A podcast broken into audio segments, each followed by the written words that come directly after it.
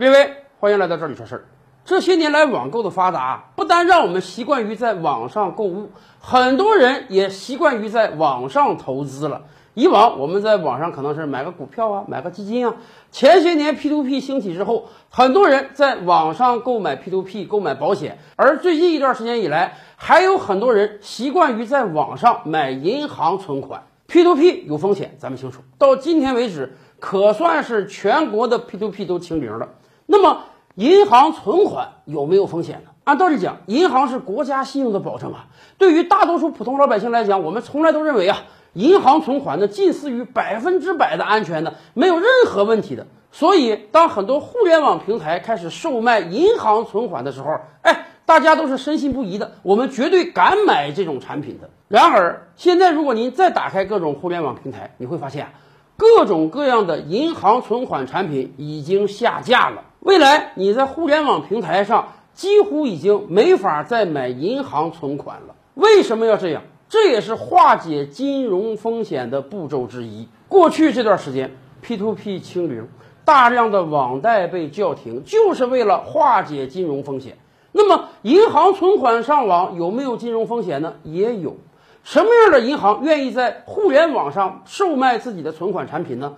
大量的中小银行，比如说村镇银行、城市商业银行、农村商业银行，还有一些新兴的民营股份制银行。这些银行往往都是刚被批准成立没多长时间，有的只是在一个区域之内发展。资产少，名气小，所以对于这些银行来讲啊，这个揽储的压力是很大的。我们经常看到很多银行那敲锣打鼓的吸引大家过来存钱。你这个老年人过来存钱，我给你一袋米，给你一袋面，给你一桶油。对于这些银行来讲，能在互联网上售卖自己的存款产品。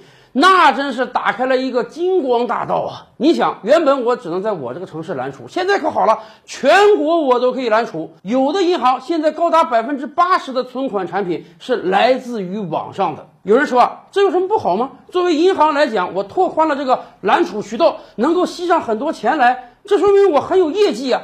可是大家不要忘了，银行也是企业啊，银行吸上了钱也要放出去，才能形成利润啊。而且银行也会破产啊！